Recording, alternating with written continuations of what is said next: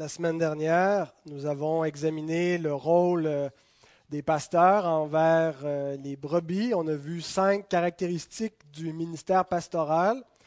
D'abord, on a parlé de la pluralité des anciens, l'importance que l'office pastoral soit occupé par un conseil, par un collège, et non par une seule personne. On a parlé aussi, on a défini l'autorité pastorale, en quoi consiste euh, l'autorité des pasteurs, et que ce n'est pas en eux-mêmes qu'ils ont une autorité pour dire aux gens quoi faire, mais c'est ils parlent avec autorité parce qu'ils annoncent la parole de Dieu, et c'est l'autorité de la parole de Dieu nous avons vu aussi qu'ils doivent diriger par l'exemple, en plus de diriger par la parole, mais par euh, l'exemple d'une bonne conduite, être des modèles à suivre. Nous avons aussi vu que ce qui doit caractériser leur ministère, c'est de veiller sur le troupeau. On a parlé même de l'insomnie pastorale, si vous vous souvenez du terme grec qui était employé, se priver de, sommeil, veiller donc d'aimer euh, les brebis de, s'assurer de leur bien-être et finalement qu'ils vont rendre compte de leur ministère et de la façon dont ils ont pris soin des brebis. Aujourd'hui, nous allons examiner le rôle des brebis envers les pasteurs. Et euh, nous allons utiliser les deux mêmes versets que nous, avons lus la semaine dernière pour euh, regarder le rôle des pasteurs. Alors, si vous voulez ouvrir la parole de Dieu dans l'Épître aux Hébreux, au chapitre 13. Et les deux versets ne sont pas deux versets côte à côte, c'est le verset 7 et le verset 17 parce qu'ils traitent tous les deux du même sujet, qu'il y ait une trop grande distance entre les deux versets. Alors c'est pour ça qu'on les examine ensemble. Avant de lire la parole, nous allons euh, invoquer notre Dieu. Seigneur, nous nous tournons vers toi à cet instant. Ta parole dit de se tourner vers toi, que tu vas te tourner vers nous. Seigneur, c'est ce que nous faisons. Nous te demandons ta grâce pour aborder ce sujet qui, euh, qui est un peu difficile, Seigneur, de parler de notre relation euh, les uns avec les autres, de la relation euh, face au pasteur, Seigneur, que tu as établi dans, tes églises sur terre. Et je te demande que tu m'accordes dans ta grâce la confiance, l'assurance pour en parler, l'humilité, Seigneur, également et que tu nous donnes à tous des cœurs réceptifs pour recevoir ta parole, Seigneur, pour ne point être rebelles et, euh, endurcir nos cœurs, et que tu puisses produire en nous une conviction profonde qui va changer notre façon de vivre, de, de demeurer unis dans la foi, et tout ça pour ta gloire, en Jésus, celui qui est la parole. Hébreu 13, verset 7. Souvenez-vous de vos conducteurs qui vous ont annoncé la parole de Dieu Considérez quelle a été la fin de leur vie et imitez leur foi. On peut sauter au verset 17 maintenant. Obéissez à vos conducteurs et ayez pour eux de la déférence, car ils veillent sur vos âmes comme devant en rendre compte. Qu'il en soit ainsi, afin qu'ils le fassent avec joie, et non en gémissant, ce qui ne vous serait d'aucun avantage. Alors, il va y avoir quatre points que nous allons examiner. Caroline, je m'excuse si j'ai l'air de grand-père mon grand-père.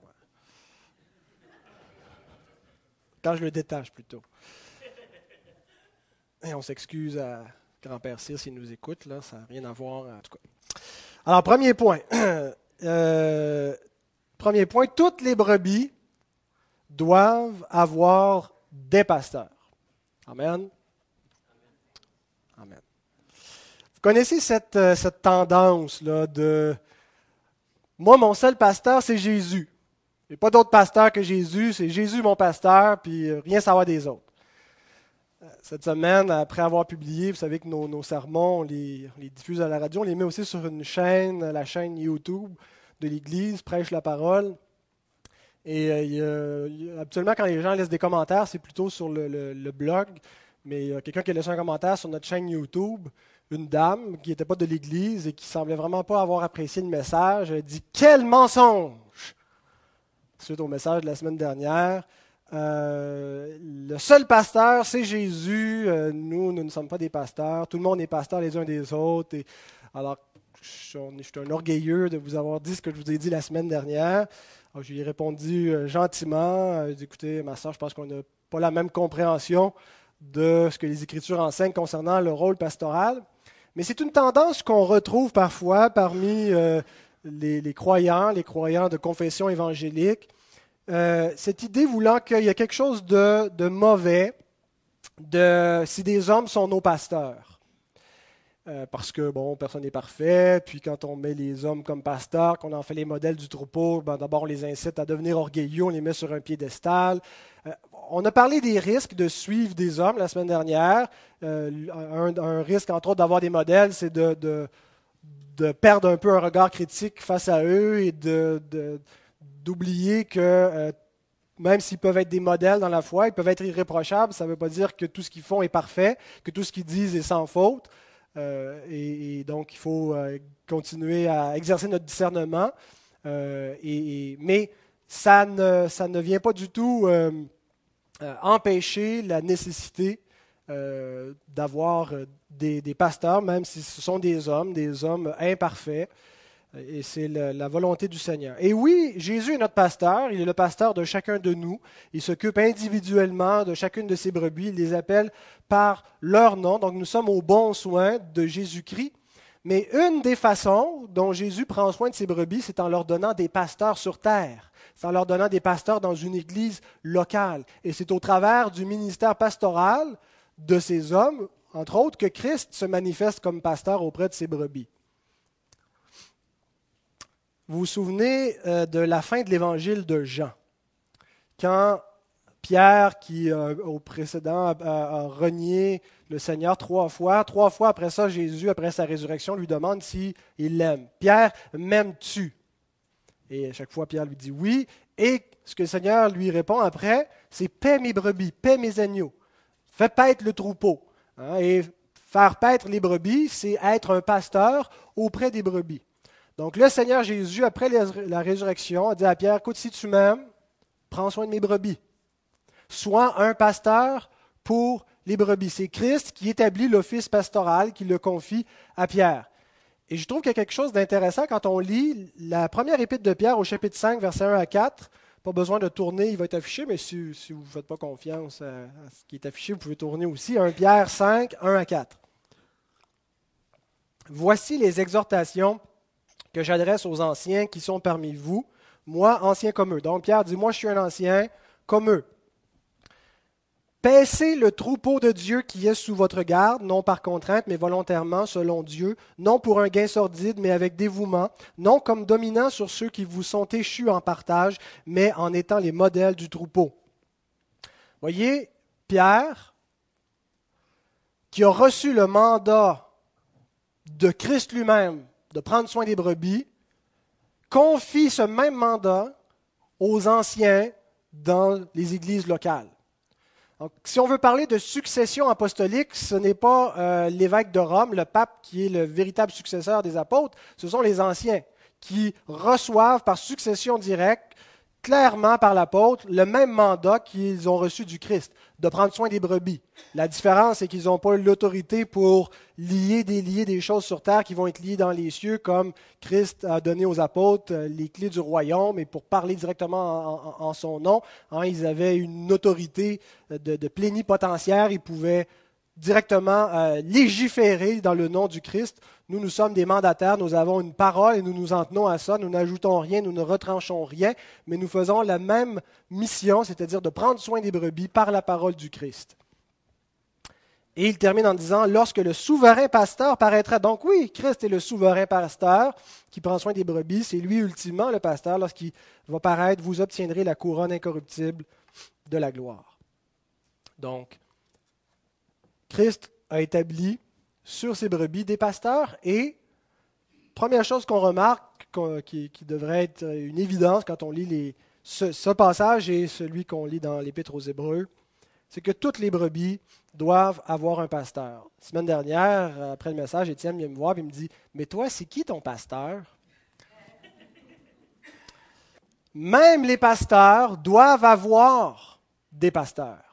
Parce qu'avant d'être des pasteurs, ils sont des brebis du Seigneur. il n'y a personne qui n'est pas une brebis. Il n'y a pas un enfant de Dieu qui n'est pas une brebis et qui peut dire Moi, je n'ai pas besoin d'un pasteur, moi je suis le pasteur de tout le monde et personne n'est mon pasteur. Hein, comme un grand puritain disait Ne suivez pas un pasteur qui ne suit pas de pasteur, car celui qui veut être suivi sans suivre mène là où personne ne devrait aller. Ce n'est pas un pasteur qui c'est pas un puritain qui a dit ça, c'est, un, un moderne qui a composé cette petite phrase-là. Là. C'est moi. Alors, donc, ne suivez pas quelqu'un qui ne veut pas suivre de pasteur.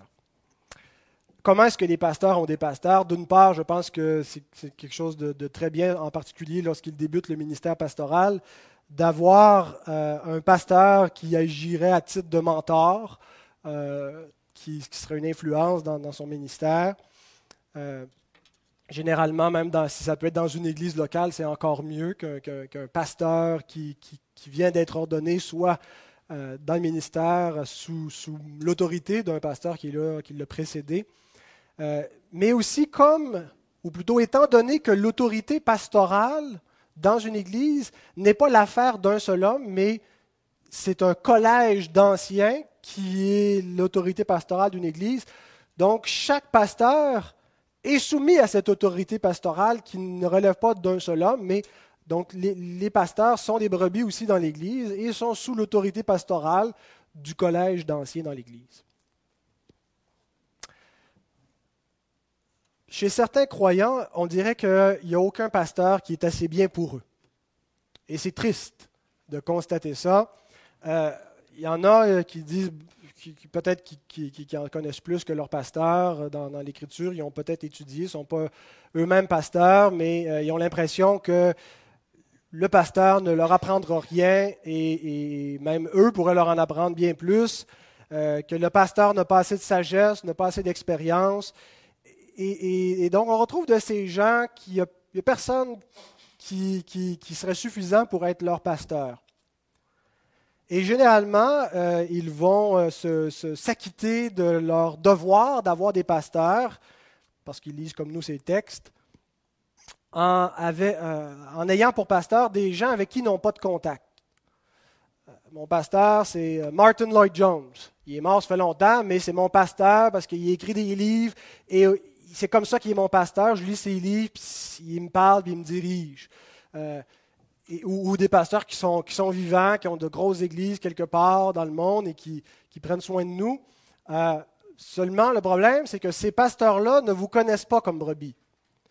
Et euh, je pense que c'est bien d'avoir ces, ces, pasteurs en dehors de notre congrégation. On lit d'ailleurs au verset 7, Souvenez-vous de vos conducteurs dans la foi. Donc, c'est des gens qui ne sont pas là au moment où il écrit, qui sont peut-être probablement morts, qui ont fait une œuvre et ils peuvent encore bénéficier de cette œuvre. Rappelez-vous de leur enseignement. Peut-être ils ont laissé des écrits. Relisez ces choses-là. Donc, c'est bon d'avoir des pasteurs qui ne nous connaissent pas, mais dont on bénéficie de leur ministère par leurs écrits ou de toutes sortes de façons. Mais ce n'est pas suffisant. Il faut que le pasteur nous connaisse. Il faut que chaque brebis ait un pasteur qu'elle peut consulter et doit être localement sous un pastorat.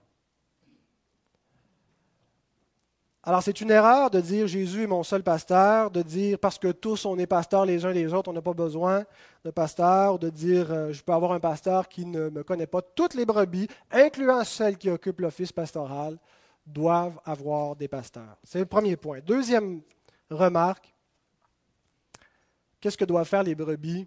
Elles doivent garder l'enseignement de leur pasteur. Nous avons dit la semaine dernière que euh, nous avons défini l'autorité pastorale en expliquant que c'est la parole de Dieu qui fait la force de, cette autorité, que les pasteurs ne peuvent pas dire euh, ce qu'ils veulent. et ça, c'est rassurant quelque part pour la congrégation les pasteurs ne peuvent pas dire ce qu'ils veulent et les brebis ne peuvent pas croire ce qu'elles veulent. Nous sommes tenus comme pasteurs de prêcher toute la parole de Dieu, tout le conseil de Dieu, pas juste ce qui fait notre affaire, mais l'entièreté de la parole de Dieu, tous les sujets de la parole de Dieu, et pas d'y aller selon notre opinion, selon nos préférences, selon la, mode du jour, mais d'y aller selon la parole éternelle de Dieu et comme brebis, nous sommes tenus de croire la même parole. Le fait que les pasteurs parlent avec l'autorité de Dieu ne disculpe pas ou ne, dispense pas plutôt les brebis du devoir qu'elles ont d'examiner ce qui leur est enseigné, d'écouter avec discernement. Euh, mais par contre, chacun d'entre nous, nous sommes dans l'obligation de garder l'enseignement de la parole de Dieu lorsque celui-ci nous est fidèlement transmis. Le verset 7 dit Souvenez-vous de vos conducteurs. Ce n'est pas juste de se souvenir d'eux, regarder leurs photos, euh, rappelez-vous des histoires que vous avez vécues avec eux, mais c'est souvenez-vous de leur enseignement. Souvenez-vous de vos conducteurs qui vous ont annoncé la parole de Dieu. C'est de quoi dont on doit se souvenir De ce qu'ils nous ont enseigné. Souvenez-vous des pasteurs qui ont passé ici. Souvenez-vous des hommes de Dieu qui vous ont prêché la parole. Quels ont été leurs enseignements Considérez. Le verbe considérer, anathéoréo, veut dire examiner attentivement ou encore considérer de nouveau. Vous l'avez déjà considéré une fois quand il était là, mais considérez-le encore. Réexaminez à nouveau l'enseignement qu'ils ont apporté. Verset 17 dit Obéissez à vos conducteurs. Donc, je le répète à nouveau euh, l'obéissance, c'est l'obéissance à Dieu au travers du ministère pastoral, parce que les pasteurs ne commandent pas, ne devraient pas commander des choses qui ne, ne font pas partie de la parole de Dieu. Donc, obéissez à vos pasteurs, c'est obéissez à ce qui est enseigné de la parole de Dieu. Et le verbe euh, qui est employé, euh, peito, peut avoir le sens de obéir, ça fait partie du, champ sémantique du, verbe, mais le sens premier de ce verbe-là, c'est persuader, convaincre. Même d'ailleurs, ça a été utilisé parfois comme nom propre pour désigner une déesse de la persuasion ne la connais pas celle-là.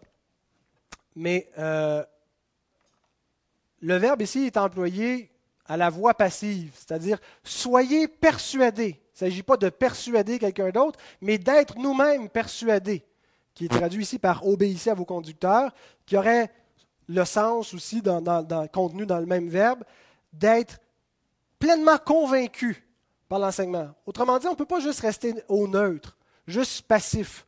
Juste comme on dit, ça nous rentre dans une oreille, ça nous ressort de l'autre. Se placer sous un ministère pastoral, c'est dans une fin particulière. C'est en vue que ça produise chez nous une conviction. La conviction que donnent les Écritures. Une conviction, ce que ça produit, ça produit un changement dans notre manière de vivre, dans notre manière de penser. on est placé sous un ministère pastoral dans le but de grandir dans la foi, dans le but de grandir dans notre connaissance de Dieu. Alors tout ça nous montre ce que nous devons attendre comme brebis d'un ministère pastoral. Et ce que nous devons attendre, c'est qu'un ministère pastoral nous enseigne la Bible, nous enseigne la parole de Dieu. Un ministère pastoral qui ne fait pas ça est un ministère pastoral qui ne fait pas sa job.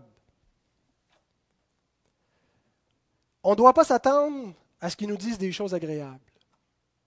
Ils peuvent nous en dire parfois si elles viennent de Dieu, mais ce qu'on cherche, ce pas une église où on va se faire flatter, où on va se faire, dire les choses qu'on aimerait entendre.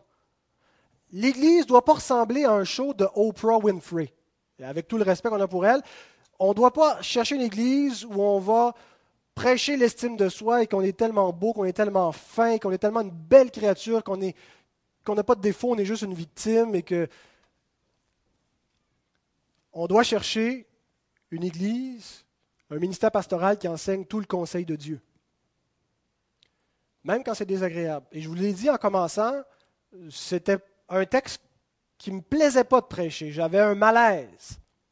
Parce que, c'est, étant donné que je joue ce rôle-là de pasteur, hein, ça donne l'impression de conflit d'intérêts et tu peux moins insister. Si tu insistes, tu l'air louche quand tu défends le ministère de prédicateur quand tu es le prédicateur.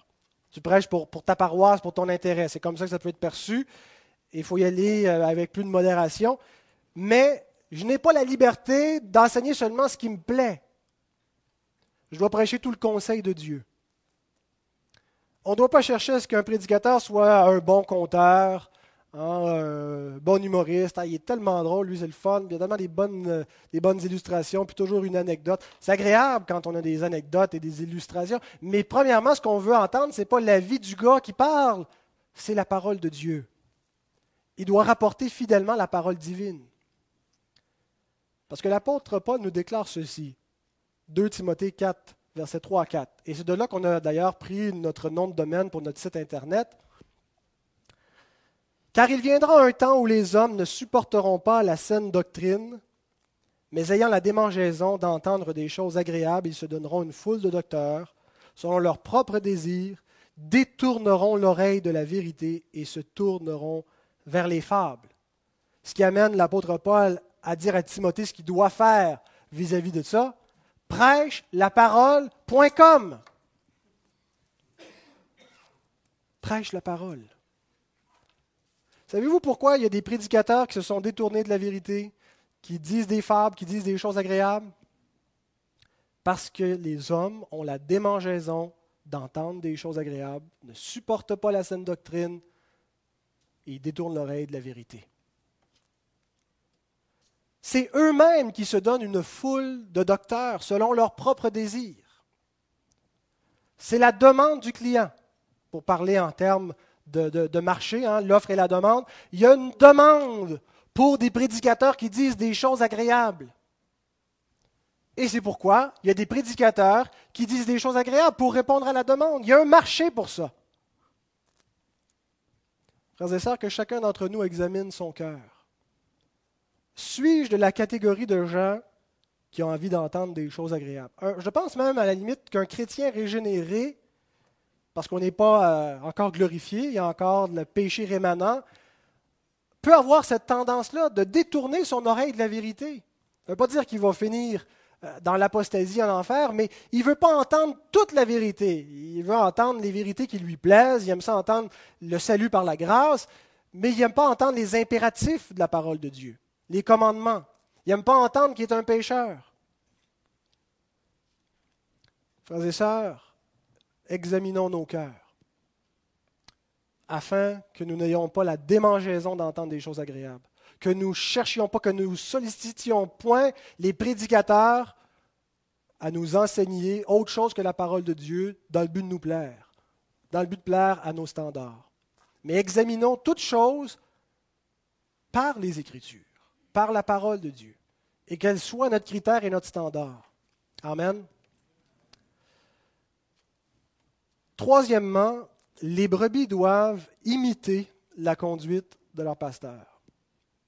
Vous voyez, ces deux derniers points correspondent à deux aspects du ministère pastoral qu'on a vu la semaine dernière. Un des aspects, c'est que les, pasteurs doivent, euh, avec l'autorité, l'autorité pastorale, ils doivent enseigner la parole. La réponse des brebis, ils doivent garder l'enseignement. Et je le rappelle, les pasteurs aussi doivent garder cet enseignement, ils sont aussi des brebis. Deuxième chose que les, pasteurs doivent faire, c'était de diriger par l'exemple. Et, conséquemment, les brebis doivent imiter la conduite. Verset 7 dit Considérez quelle a été la fin de leur vie. Imiter leur foi. Quand il dit considérer quelle a été la fin de leur vie, ce n'est pas nécessairement leur mort euh, dont il est question, mais c'est Considérez où leur vie a mené. Considérez le genre de vie qu'ils ont eu. Considérez quelle a été leur piété, quelle a été leur, consécration et imitez leur foi. Vivez comme eux. Ce n'est pas seulement euh, croyez comme ils ont cru, mais c'est leur foi au niveau pratique. La foi qu'on a vue au chapitre 11, qui consiste pas seulement à croire, mais à vivre d'une manière. C'est un mode de vie, la foi. Je rends grâce au Seigneur que non seulement j'ai eu l'occasion d'entendre des hommes de Dieu, mais aussi de les côtoyer. Au chapitre 11, l'auteur nous présente toute une longue série de fidèles, de croyants, d'hommes, de femmes de Dieu qui sont des modèles à suivre, qui doivent vraiment, euh, qu'on doit imiter. Le problème, c'est qu'on n'a connu personnellement aucun d'entre eux même les premiers lecteurs de cet épître qu'on étudie n'avaient connu aucun d'entre eux. Ils n'ont pas connu Abraham, ils n'ont pas connu Noé. Ils ont lu comme nous les mêmes récits et ils les imitent. Mais nous devons aller plus loin. Nous devons côtoyer des hommes, des femmes de Dieu. Et nous devons les imiter. Et je rends grâce à Dieu donc qu'il suscite parmi son Église des modèles à suivre. Des gens donc qui peuvent enseigner, mais aussi la meilleure façon d'enseigner, c'est par, par notre conduite, par l'exemple. J'ai appris à prier pas dans des sermons qui enseignaient la prière. On y apprend. Mais j'ai appris à prier en priant avec d'autres, avec d'autres qui savaient prier avant moi. Et, par leur exemple, par leur façon de s'adresser à Dieu, par ce qu'ils demandaient ou ce qu'ils ne demandaient pas, j'ai appris à prier. J'ai appris la discipline de la vie chrétienne en côtoyant des, gens pieux. J'ai appris les commandements divins, pas seulement en lisant le décalogue, mais en regardant vivre des frères et des sœurs consacrés dans la foi. J'ai appris à garder le jour du Seigneur. Je me souviens, on avait reçu euh, un professeur ici, le docteur euh, James Renan, ça fait un, bon bout de tout ça, et ça m'a frappé qu'il gardait le jour du Seigneur. Je n'avais jamais pensé à garder un jour en particulier, mais comment il vivait le dimanche. Et de le côtoyer, ça a changé les dimanches pour le restant de mes jours. J'ai appris à aimer l'Église, à vivre les relations dans le Seigneur en regardant les autres faire. J'ai appris à prêcher en écoutant d'autres prédicateurs, en les côtoyant. Alors c'est bien de lire des biographies chrétiennes, je pense qu'on devrait en lire, mais il faut non seulement s'inspirer de la vie d'hommes, de femmes qui ont fait de, de grandes choses, qui ont marqué l'histoire, mais de gens qui sont nos contemporains, qui sont là, qu'on côtoie, qui ne vont pas laisser leur nom en héritage à l'histoire, mais qui vont peut-être avoir une influence beaucoup plus décisive sur nous que ces, grands, ces grands euh, personnages qu'on ne connaîtra pas, qu'on ne connaîtra pas pendant notre vie personnellement. Et, et, ça, nous, ça nous préserve aussi cette proximité d'un danger qu'il y a parfois quand on lit une biographie. Aujourd'hui, je pense que les, les, biographes sont plus prudents de ne pas tomber dans ce qu'on appelle la géographie ou la guiographie, je ne sais pas, c'est-à-dire de, prendre un personnage, de résumer sa vie, mais d'en faire un saint. Agios, qui veut dire saint en grec. Et, les biographies dans le passé, on dirait que c'était. On, voulait prendre ces modèles-là et, tellement les mettre sur un piédestal qu'on les présentait comme des gens qui ne pêchent pas, ne se mettaient pas en colère, ne pétaient pas, étaient parfaits. Hein. et la proximité d'un modèle évite de tomber dans une espèce de caricature comme ça. Écoutez, si vous venez chez nous, il m'arrive de laisser une flatulence. Euh, le point, c'est que on se rend compte que finalement, des hommes, des femmes de Dieu sont des gens comme tout le monde. Des gens ordinaires que Dieu, dans sa grâce, transforme et il les sanctifie. Et on se rend compte que le modèle est atteignable. En tout cas, je pense que si vous regardez, vous allez vous rendre compte que c'est tout à fait atteignable. Vous pouvez même le dépasser assez facilement. Hein, par la grâce de Dieu. Euh, on se rend compte que ce pas des, saints qui sont euh, d'une autre catégorie qu'on peut pas. c'est pour ça qu'il faut côtoyer des modèles qui sont proches de nous. Quatrième et dernier point, l'attitude des brebis est déterminante. Alors, je résume mes trois points. Il y avait c'était quoi donc? Toutes les brebis doivent avoir un pasteur. Deuxièmement, les brebis doivent garder l'enseignement qui leur est euh, prêché. Troisièmement, ils doivent imiter la conduite des pasteurs, et, pas seulement euh, des pasteurs, mais de tous ceux qui, sont un modèle. Euh, d'ailleurs, l'apôtre Paul le dit, de porter les regards, d'imiter la conduite de ceux qui, qui suivent, qui sont des modèles. Et quatrièmement, les brebis L'attitude des brebis est déterminante. Et dans ces deux versets, on voit que les brebis sont appelées à une certaine attitude, à adopter une attitude à l'égard du ministère et, de ceux qui occupent le ministère. Autrement dit, on ne doit pas juste être indifférent, on est appelé à avoir une attitude, une réponse, un, feeling euh, face au ministère pastoral et aussi en relation avec ceux qui l'occupent. Verset 7, il dit Souvenez-vous. Hein, il y a l'idée d'honorer. d'honorer ceux qui vous ont conduit, vos conducteurs, ceux qui vous ont annoncé la parole de Dieu. Considérez, c'est-à-dire examinez attentivement. Ayez de l'intérêt. Soyez pas désintéressés du ministère pastoral. Intéressez-vous à ça. Rappelez-vous-en. C'est le moyen que Dieu a utilisé pour l'édification de son Église, pour le maintien de l'unité, pour le perfectionnement des saints, nous dit l'apôtre.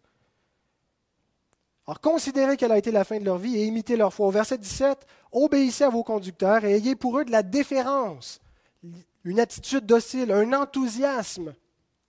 Alors il y a vraiment un appel d'avoir une attitude positive, d'accueil, docile face au ministère pastoral. Et il y a un passage parallèle qui était affiché tantôt euh, avant que le culte commence, dans 1 Thessaloniciens 5, 12 et 13. L'apôtre Paul dit, nous vous prions, frères, d'avoir de la considération pour ceux qui travaillent parmi vous, qui vous dirigent dans le Seigneur et qui vous exhortent. Ayez pour eux beaucoup d'affection à cause de leur œuvre. Soyez en paix entre vous. Cette attitude des brebis est déterminante de deux façons. L'appel qui est fait ici aux brebis d'aimer le ministère pastoral, de réaliser que c'est important, d'honorer de, d'honorer ce ministère-là, de, de prendre soin de ceux qui l'occupent, d'avoir une bonne attitude, cette attitude-là est déterminante de deux façons. Premièrement, elle est déterminante pour les brebis elles-mêmes. Remarquez la suite du verset 17.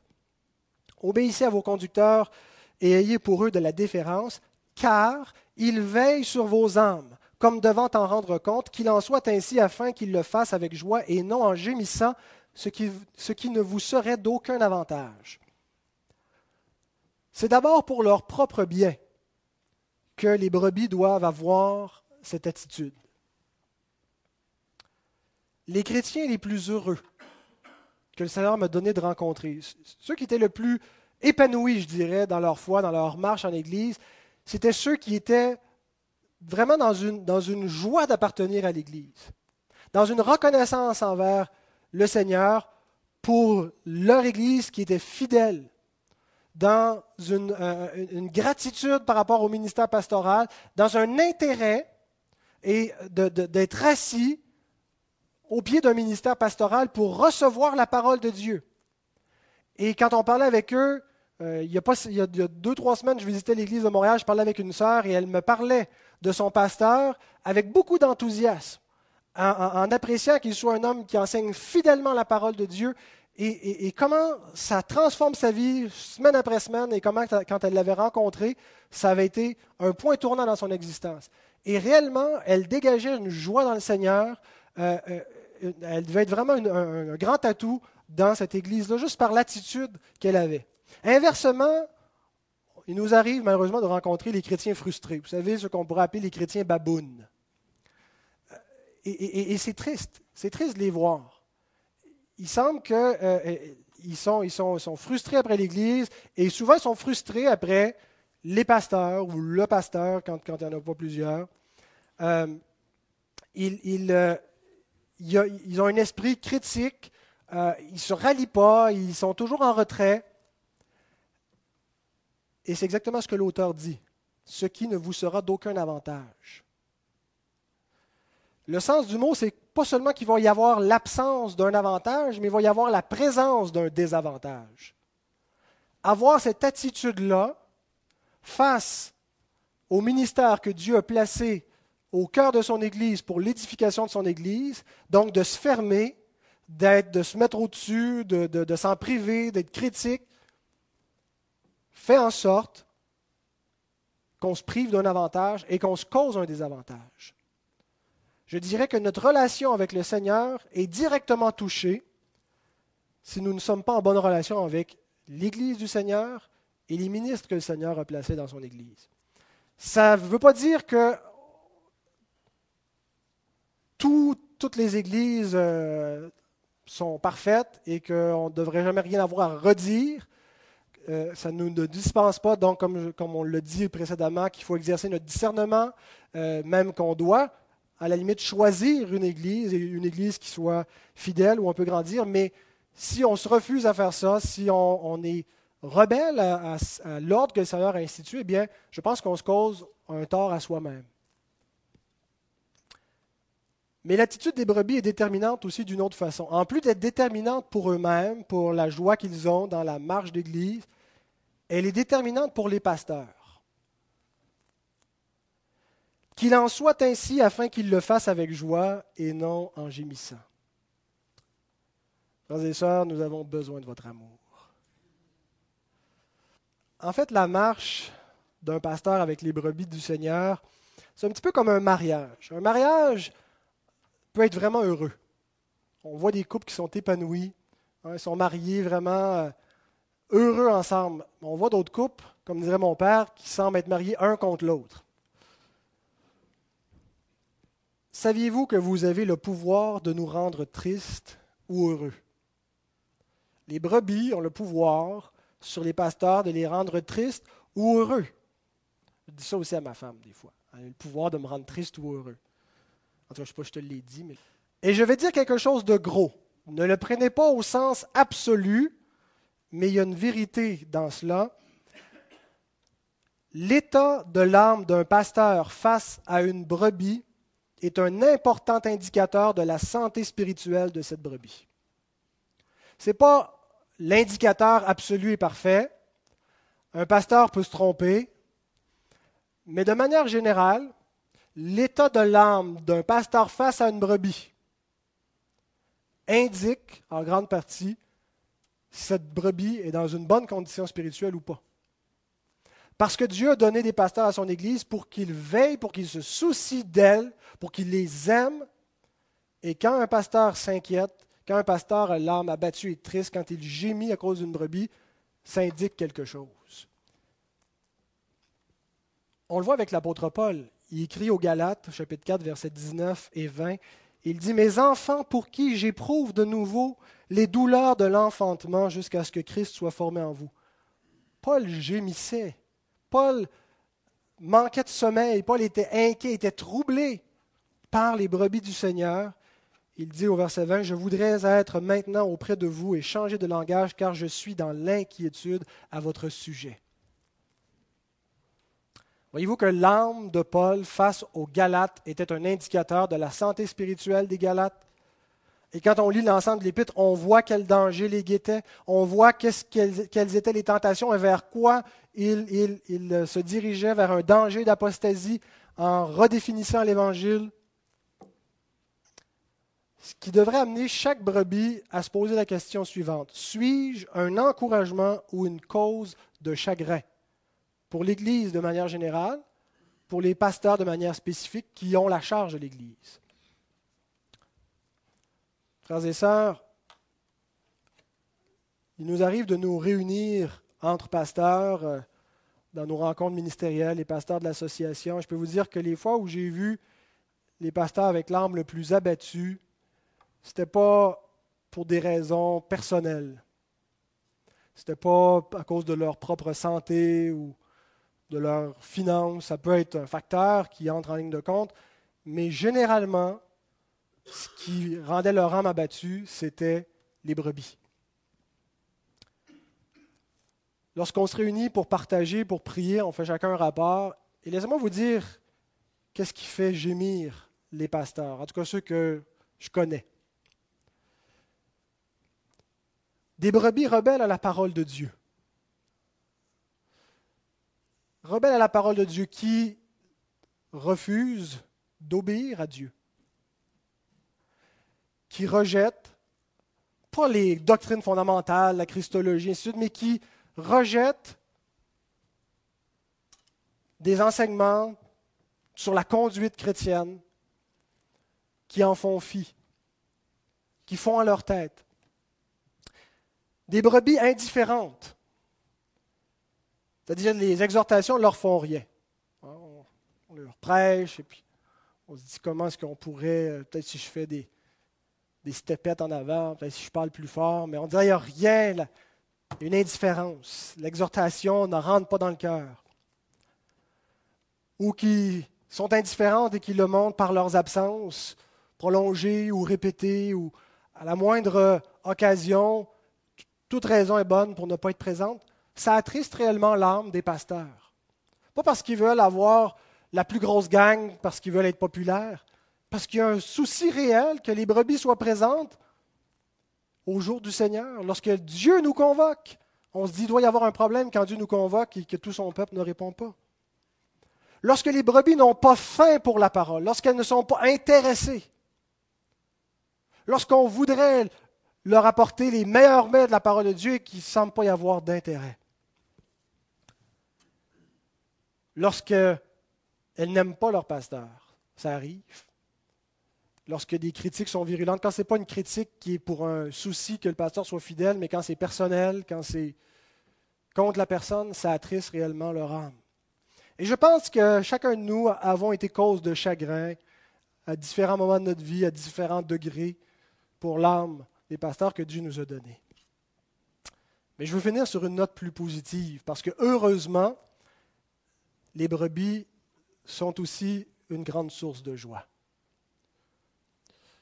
C'est un petit peu comme nos enfants. Hein. Ils peuvent nous causer beaucoup, beaucoup de chagrin, euh, beaucoup de préoccupations, mais quand ils vont bien, quand ils obéissent au doigt et à l'œil, bon, on sent qu'ils rassurent nos âmes, bon, on sent qu'ils nous font du bien. Hein, et, le même troupeau peut être à la fois une source d'encouragement et, de soucis, de tristesse. Mais quelle joie quand les brebis ont faim. Quand on sent qu'ils ont véritablement faim, quand ils en redemandent, quand ils aiment la parole. C'est l'encouragement le plus grand pour tous les ministres de la parole de parler à un peuple, à un, troupeau de brebis qui a faim et soif de la parole de Dieu. Martin Lloyd Jones, que j'ai mentionné tantôt, disait que c'était sa plus grande excitation de monter en chair quand il voyait une congrégation qui attendait avidement la parole de Dieu. Et pour ça, on doit, on a chacun une responsabilité de préparer nos cœurs, d'anticiper, de se préparer dans la prière parce qu'on sait comment les soucis, les inquiétudes du siècle présent viennent étouffer l'intérêt pour la parole de Dieu. Quelle joie lorsque les brebis nous encouragent directement à persévérer. Plusieurs d'entre vous ont fait cela vis-à-vis de mon propre ministère. On, on dans des temps où j'étais plus découragé comment me, donner des paroles encourageantes, de continuer. On su nous faire sentir utile quand on se dit à quoi bon et je fais ici? Quand il manifeste de la gratitude, quand il nous encourage à rester fidèles. Tout nous encourage à être infidèles. Ma propre chair est incapable de se soumettre à Dieu. Il y a dans le monde une pression continuelle pour museler la parole de Dieu. Tout veut nous pousser vers l'infidélité, mais quelle joie lorsque, et comment c'est rassurant quand les brebis nous poussent à être fidèles, nous encouragent à demeurer droits quand elle nous montre que c'est ce qu'elle souhaite, que c'est ce qui, est nécessaire pour l'Église. Lorsqu'elle manifeste du zèle pour le Seigneur, quelle joie lorsque les brebis sont là, tout simplement là, là semaine après semaine, lorsqu'elles sont, elles sont fidèles comme, comme l'horloge, lorsqu'elles montrent un intérêt, un souci. Quelle joie lorsque les brebis sont unies entre elles, lorsque les unes se soucient des autres, lorsque les brebis font le ministère pastoral les unes auprès des autres. Écoutez bien ce que dit l'apôtre Jean dans sa troisième épître au verset 4. Je n'ai pas de plus grande joie que d'apprendre que mes enfants marchent dans la vérité. Frères et sœurs, je comprends exactement ce que Jean voulait dire. Ce n'est pas moi qui ai mis ça dans mon cœur. Dieu qui appelle des hommes, qui leur fait des dons pour le servir, met dans le cœur de ses serviteurs ce souci et quelle joie lorsque les enfants de Dieu marchent dans la vérité, gardent la vérité. Il n'existe aucun pasteur qui s'occupe de ce genre de brebis qui fasse des dépressions, qui lâche le ministère. Et si ça peut vous encourager, j'aimerais vous dire que j'ai de plus en plus de joie à servir cette Église. Que le Seigneur nous bénisse, qu'il nous donne de continuer une bonne marche jusqu'à ce qu'il revienne ou jusqu'à ce qu'on meure, mais qu'on puisse le faire fidèlement ensemble. Amen.